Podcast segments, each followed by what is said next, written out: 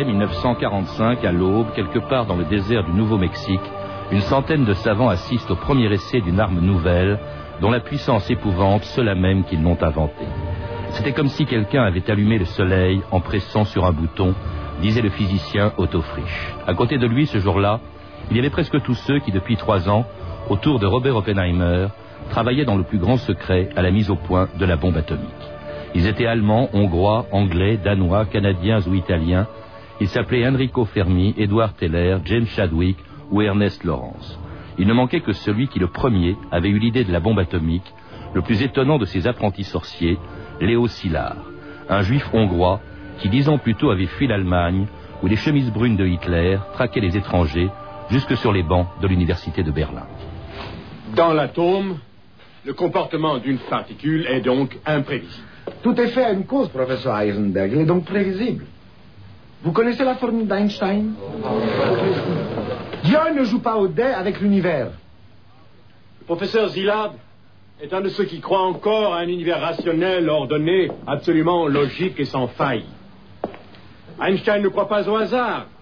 Alors examinons un peu ces théories. Pas de physique juive ici. Je vous demande pardon? Pas de science juive dans cette discussion. Quelle affirmation stupide Cet endroit sert à la science et pas à la politique. Professeur, en tant que prix Nobel allemand, vous êtes supposé enseigner la physique allemande à des Allemands.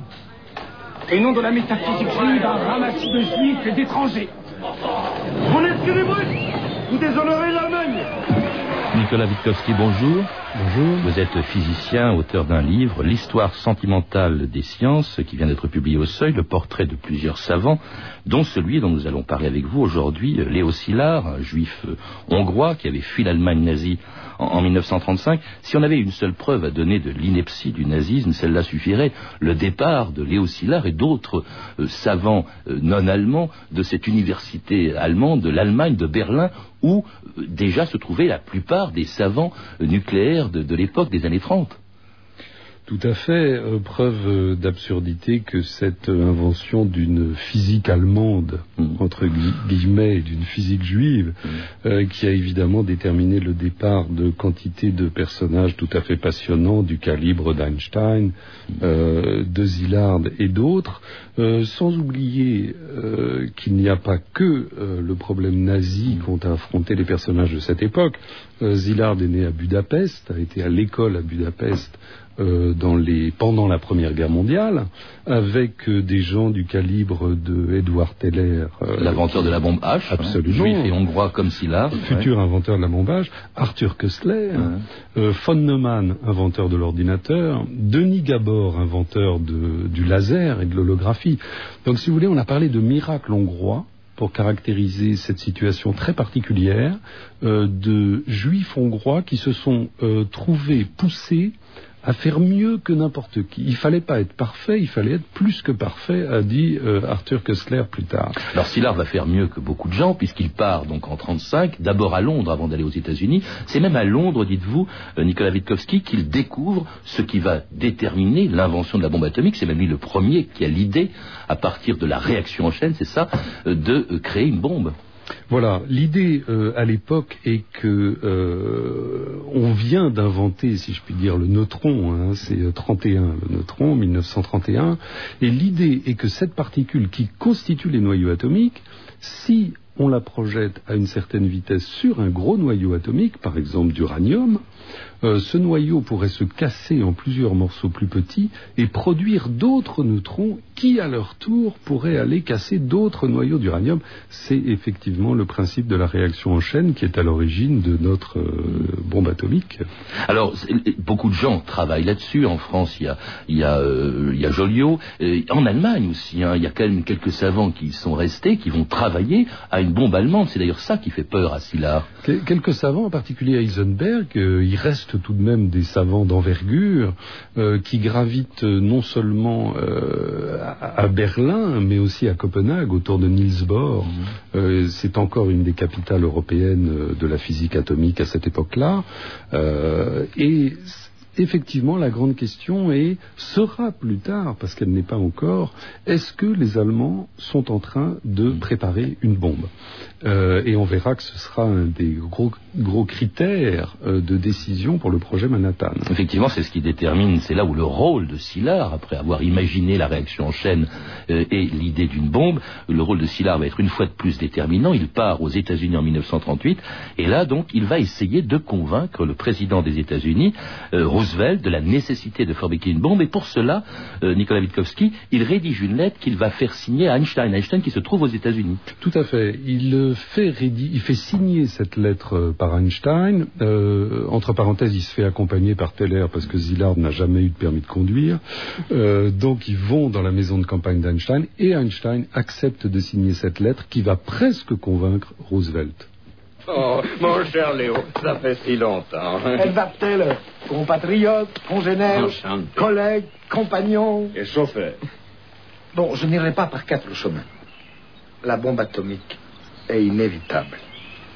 La question est qui l'aura le premier? Hitler va exterminer tous les juifs. Il a déjà commencé. Il veut dominer le monde. On va rester assis dans notre tour d'ivoire jusqu'à ce qu'il ait les moyens de le faire. Qu'est-ce qu'on peut faire? Alerter Roosevelt. Si le gouvernement s'en occupe, c'est l'armée qui va mettre le grappin dessus. On doit choisir, Albert. Une bombe américaine une bombe nazie. Et Einstein va donc signer la lettre de Szilard, c'était en juillet 39.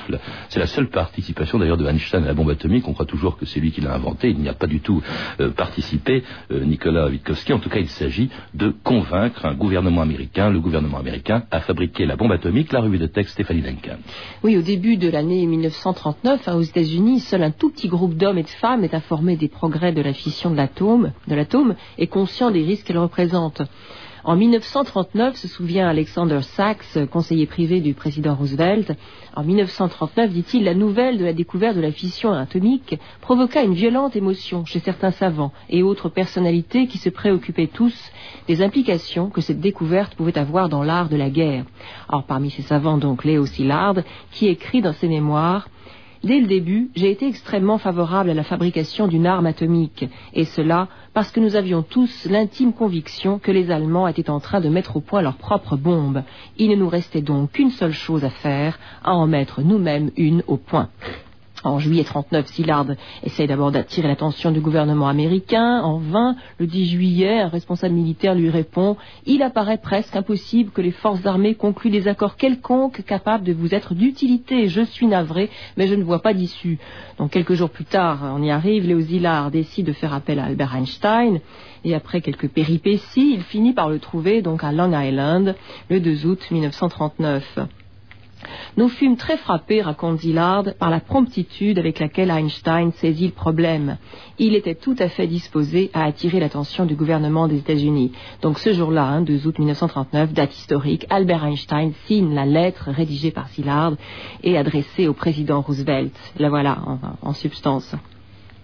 Monsieur, au cours des quatre derniers mois, grâce aux travaux de Joliot en France et de Fermi et Zillard en Amérique, la probabilité est apparue de pouvoir provoquer, dans une masse considérable d'uranium, des réactions nucléaires en chaîne, capables d'engendrer d'énormes quantités d'énergie.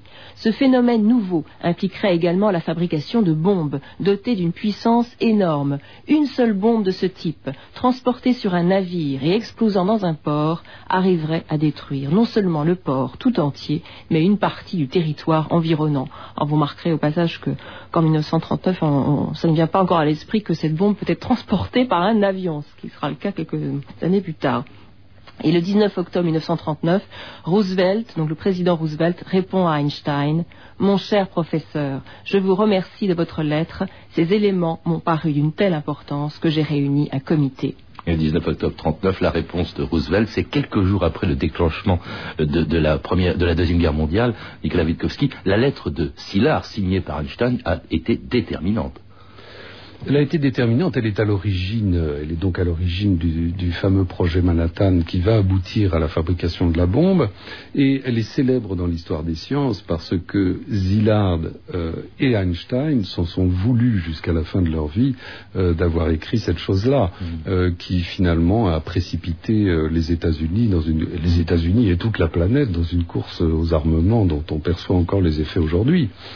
Mm cette, cette, lettre a failli atteindre son but. Euh, il y a un seul petit problème s'est posé, c'est que Roosevelt n'a pas vécu assez longtemps mm. pour euh, mener jusqu'au bout euh, l'action qu'il avait entreprise euh, et que Truman est arrivé ensuite. mais c'est lui, c'est Roosevelt, restons-en là, quand, qui décide de la création de ce projet Manhattan, vous mentionnez, il y avait des milliers de savants qui travaillaient euh, à, à, la bombe. Ce qui est marrant d'ailleurs, c'est que ce projet, on ne l'a pas confié à Szilard parce qu'on s'en méfie un petit peu quand même et puis il n'est pas américain. et la plupart des savants, d'ailleurs, de ce projet ne sont pas américains, hein, sauf le patron, euh, Robert Oppenheimer, et le général Groves, hein, qui était le patron militaire de, ce projet Manhattan. Lui, Szilard, il travaille à Chicago, et c'est lui euh, qui, avec Fermi, va mettre au point euh, cette fameuse réaction en chaîne. Il fallait passer par ce qu'on appelle la pile atomique pour construire la bombe.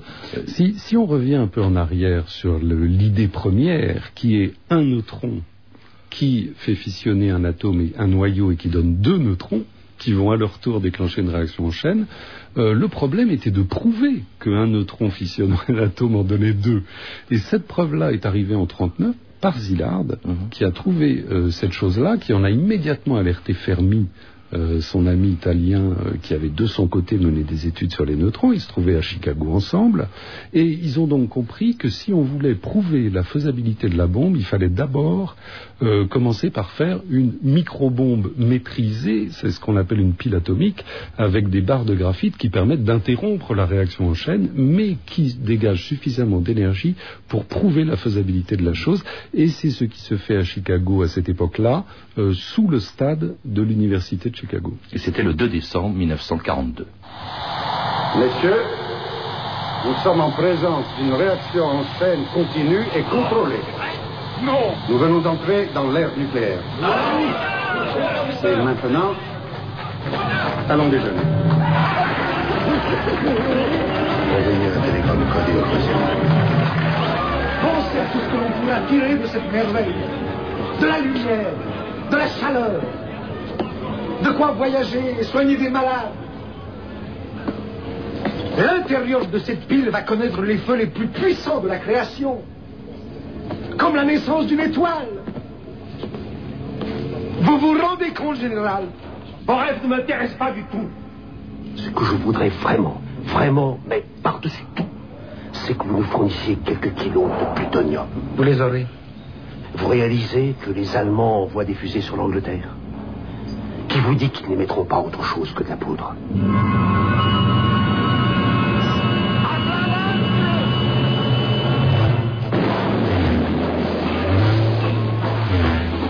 Mon oncle, un fameux bricoleur, faisait en amateur des bombes atomiques. Sans avoir jamais rien appris, c'était un vrai génie, question travaux pratiques. Il s'enfermait toute la journée au fond de son atelier pour faire ses expériences. Et le soir, il rentrait chez nous et nous mettait en transe en nous racontant tout. Pour fabriquer une bombe à mes enfants, croyez-moi, c'est vraiment de la tarte. La question du détonateur se résout en un quart d'heure, c'est de celle qu'on écarte. En ce qui concerne la bombage, c'est pas beaucoup plus vache, mais une chose me tourmente. C'est que celle de ma fabrication n'ont qu'un rayon d'action de 3 mètres 50. Il y a quelque chose qui cloche là-dedans. J'y retourne immédiatement.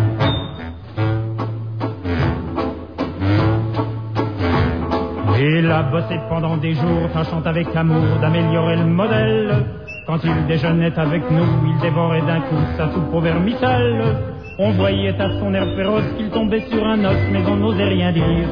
Et puis un soir, pendant leur repas, voilà tonton qui soupire et qui s'écrit comme ça. À mesure que je deviens mieux, je m'en aperçois mieux, j'ai le cerveau qui penche. Soyons sérieux, disons le mot, c'est même plus un cerveau, c'est comme de la sauce blanche. Voilà des mois et des années que j'essaye d'augmenter la portée de ma bombe. Et je ne me suis pas rendu compte que la seule chose qui compte, c'est l'endroit où ce qu'elle tombe. Il y a quelque chose qui cloche là-dedans. J'y retourne immédiatement. Vous écoutez France Inter, 2000 ans d'histoire. Aujourd'hui, Léo Szilard, le père de la bombe atomique. Et c'était Boris Vian, la Java des bombes atomiques. Alors contrairement à l'oncle de la chanson de Boris Vian, Nicolas euh, Witkowski, euh, Léo Szilard, lui, se pose la question de l'endroit où doit tomber la bombe. Et surtout, il se la pose lorsqu'en mai 45, l'Allemagne nazie capitule. Là, il se dit, je suis plus d'accord.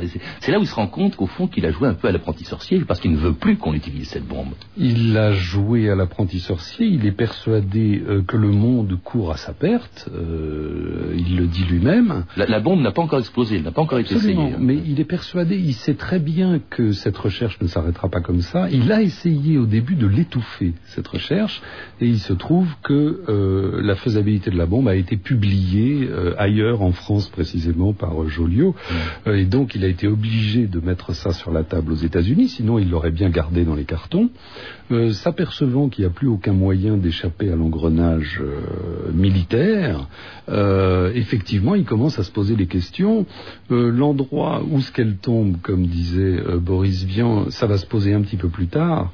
Mmh. Euh, Zillard et ses amis euh, pacifistes, euh, qui préconisent déjà un désarmement à l'échelle de la planète avant même que la bombe ait été faite, préconisent, eux, d'en faire une démonstration.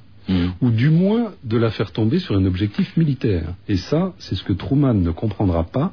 Et l'objectif ne sera pas militaire, ça sera un objectif civil, bien sûr, Hiroshima. Alors là, on se méfie beaucoup de lui. C'est la raison pour laquelle, d'ailleurs, il ne participe même pas à l'expérience de la bombe dont il est en quelque sorte le père, Nicolas et qui a lieu non pas à Hiroshima. Il y a d'abord eu cet essai dont on a un peu oublié la date, c'était le 16 juillet 1945, trois semaines à peine avant Hiroshima, et là, il n'est pas là. Tous les savants, euh, euh Teller, euh, Fermi, etc., sont là, mais pas lui. On se méfie de lui déjà. Hein. Euh, on se méfie de lui dès le départ. bon, il y a beaucoup de Hongrois dans, dans ce projet Manhattan. Il paraît qu'à certains moments, euh, quand ils étaient entre eux, quand le général Grooves était parti, euh, Zillard disait bon ben on va continuer en hongrois parce que Grooves est parti. Et inutile de vous dire que Grooves, le, grand général américain, ne supportait pas Léo. Et il a dit de lui, c'est le genre d'emmerdeur qui serait viré par n'importe quel patron. Je cite entre guillemets. Euh, donc il avait vraiment une très mauvaise cote c'est un mauvais coucheur, c'est un querelleur, il n'est jamais d'accord, il n'a pas du tout l'esprit d'équipe, euh, c'est un franc-tireur, évidemment, dans un grand programme militaro-industriel, euh, c'est pas le pas le caractère idéal. Mm. Donc il est très mal vu d'emblée. Euh, pour des raisons différentes, Oppenheimer, tous ces gens-là vont avoir des soucis avec les accréditations auprès du gouvernement américain. Zillard en ce qui le concerne, la chose est claire. Lui, dès le départ, il est dans le collimateur. Et il va d'ailleurs quitter lui-même, on verra tout à l'heure, la physique pour partir vers d'autres domaines scientifiques. Mais Oppenheimer aura des ennuis. Teller, un des rares qui n'aura pas d'ennuis, c'est Teller, qui lui va embrayer, si je puis dire ensuite, sur la construction de la bombe H, et non pas de la bombe A. Parce que lui, il, est, était très anti-nazi, il deviendra, euh, devant le futur adversaire des États-Unis, euh, l'Union soviétique, très très anticommuniste. En tout cas, donc, la bombe est expérimentée le 16 juillet 1945. Il reste trois semaines entre cette expérience nucléaire et le bombardement sur le Japon, et trois semaines pendant lesquelles Szilard euh, s'agite beaucoup. il signe même, donc, il fait même signer euh, euh, une pétition destinée au successeur de Roosevelt, le président Truman. Il faut un contrôle international de l'atome. C'est la pétition à Truman. Professeur Zillard, ce machin est votre bébé, Léo. À vous plus qu'à n'importe qui. Mais qu'est-ce qui vous prend? Arthur, ils en discutent en ce moment même à Washington. Ils doivent savoir que nous sommes contre, et s'ils l'utilisent, l'histoire doit retenir que des savants s'y sont opposés. Vous allez à Washington, Arthur. Dites-le leur. Qu'au moins ils avertissent tous ces innocents. Dites-leur de proposer une démonstration. Euh, il y a une pétition qu'un certain professeur Zillard veut faire parvenir au président Truman. Zillard m'a fait valoir que si nous utilisons la bombe, le monde entier nous accusera d'avoir mené une guerre sale.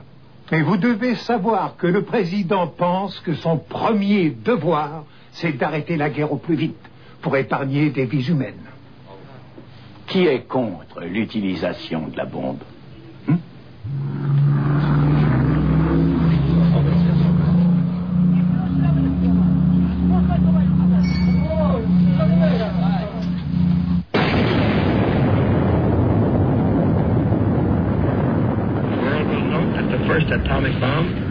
Dropped on Hiroshima, a military base. We have used it in order to shorten the agony of war, in order to save the lives of thousands and thousands of young Americans. C'était le président Truman annonçant donc l'explosion de la bombe d'Hiroshima le, le, 6 août 1945. Nicolas Witkowski, plus de 100 000 morts en une fraction de seconde. Truman, qu'on a entendu dire qu'il s'agissait d'un objectif militaire, pas du tout. C'était une ville où il n'y avait pas de militaire, Hiroshima. Absolument. Zillard a dit ensuite euh, Truman n'a pas compris. Truman n'a pas compris, ça a été son, enfin, de toutes les interviews qui ont été faites après, euh, la, pétition était parfaitement claire, et il semble que Truman était persuadé que l'armée américaine avait choisi un objectif militaire. Et on se demande euh, qui a décidé de bombarder Hiroshima sans faire évacuer la ville. Euh, il y a encore des choses pas très claires. On dit aussi qu'il voulait euh, donc épargner des vies humaines en accélérant euh, la capitulation japonaise. On dit même, parce que c'est, euh, déjà l'URSS a de l'ambition, on dit même que c'était pour empêcher l'URSS, qui n'avait pas encore déclenché la, la, déclaré la guerre au Japon, d'envahir l'Asie. Enfin, il y a des tas de, raisons. en tout cas, Szilard, lui, est extrêmement amer. Il est, il est déçu, il est très profondément déçu. Nicolas Witkowski, il va tout de suite après la, guerre, et même avant même, je crois, la fin de la guerre, il abandonne la physique nucléaire et il se lance dans la biologie. Alors, Szilard est un scientifique, il a un petit côté technicien aussi très marqué, euh, qu'il tient de ses études à Budapest, mais c'est vraiment un scientifique euh, qui cherche les belles théories, euh, que n'intéressent que les choses vraiment nouvelles. Euh, là, il vient de travailler pendant plusieurs années sur un énorme, sur cet énorme projet Manhattan euh, très hiérarchisé, et on conçoit après Hiroshima que, bon, au plan éthique, c'est une catastrophe. Euh, Oppenheimer va se plaindre à Truman de ce qu'il a du sang sur les mains, et la réponse historique de Truman, c'est ça part au lavage. Vous voyez, pour, vous dire le genre de, syntaxe qu'on employait à l'époque, autour de ces questions-là. Euh, et, Zillard, évidemment, ne peut supporter euh, cet état de fait et va faire de la biologie, qui à l'époque est une science toute neuve, enfin toute neuve, il y a l'histoire naturelle bien sûr depuis quatre siècles, mais disons qu'il s'y passe des choses essentiellement sous l'effet des physiciens, comme Schrödinger, comme lui-même, qui ont des idées nouvelles qui vont aboutir tout simplement à la découverte de l'ADN. L'ADN, euh, c'est les années 50, Crick et Watson. Donc Szilard euh, sent qu'il y a quelque chose d'intéressant du côté de la biologie et dit la physique, la big science, comme on dit aux États-Unis, comme on dit toujours, la big science, ce n'est pas de la science c'est une façon de faire de la science et de la vendre ou de l'utiliser euh, dans des buts industriels ou militaires. La science, c'est pas ça. Mmh. Et il revient à une conception beaucoup plus pure, entre guillemets, si euh, la science est jamais pure, euh, de, de, de, la démarche scientifique. Et, ça, il, vient, et il revient aussi, ça c'est tout à fait extraordinaire, j'ai appris en vous lisant, à la science-fiction. Il devient auteur de science-fiction, Szilard? Alors il a un peu de temps, c'est merveilleux, parce que Szilard est effectivement une très bonne plume. Euh, un de ses livres de science-fiction qui s'appelle La voix des dauphins est toujours en librairie et, la lecture en est fortement conseillée. Euh, il revient de l'utopie. On a l'impression que toutes ces lettres et ces pétitions ayant mal tourné d'une certaine façon, ayant été mal reçues, euh, il se réfugie dans, au royaume de l'utopie. Euh, par exemple, une de ces nouvelles euh, s'appelle euh, Comment j'ai été jugé comme criminel de guerre. C'est-à-dire qu'il imagine que l'URSS a gagné la guerre contre les États-Unis et donc il est il y a un procès contre lui en tant qu'inventeur de la bombe et criminel de guerre. Donc c'est tout à fait fascinant de voir comment ce scientifique qui avait par parenthèse rencontré Wells euh, Wells. Euh, L'auteur de la guerre des mondes, entre autres, en Angleterre, mais quand il était en Angleterre dans les années 30. Ouais. Voilà comment euh, sa rencontre avec Wells avait finalement, était finalement le ferment de quelque chose d'autre qui, au-delà de la science, allait en faire un auteur de science-fiction. C'est évidemment ce, cette, cette, cette chose-là qui, moi, m'intéresse, c'est-à-dire que derrière le savant, il y a quelqu'un d'autre c'est celui-là qui est intéressant aussi. Mais, mais celui-là qu'on a complètement oublié, il est mort totalement oublié, je crois, en 1964. Il a, il a 66 ans à peine. Euh, il est mort d'une crise cardiaque, euh, totalement oublié. Euh, après, euh, petite anecdote, euh, avoir euh, diagnostiqué un cancer de la vessie qu'il a soigné lui-même par radiothérapie à une époque, et il s'est guéri, hein, à une époque où la radiothérapie était assez balbutiante. Quand même un personnage étonnant qu'on n'oublie pas grâce à, grâce à vous, Nicolas Witkowski, grâce à cette émission, parce qu'il n'y a pas de biographie de Szilard, en tout cas en, français. en langue française, non, il y a une traduction envisagée. En tout cas, Szilard, on le retrouve dans euh, une de vos histoires sentimentales des sciences, un livre qui vient de publié au Seuil, donc, euh, et où Szilard se trouve aux côtés de beaucoup d'autres savants. Mais il faut écrire une biographie de Szilard, à lire également, pour l'aspect euh, purement bombe atomique des découvertes de Szilard, La bombe atomique de Samy Cohen, publiée dans la collection Découvertes chez Gallimard, puis pourquoi pas justement le livre de Léo Szilard, le livre de science-fiction euh, que vous avez mentionné, donc La Voix des Dauphins, qui a été publié, je crois, chez De Noël. Vous avez pu entendre des extraits d'un formidable téléfilm franco-canadien de Jean-François Delassus, La course à la bombe, diffusé par TF1 il y a quelques années. J'espère que TF1 va le rediffuser avec Jean-Paul Nuel dans le rôle de Szilard.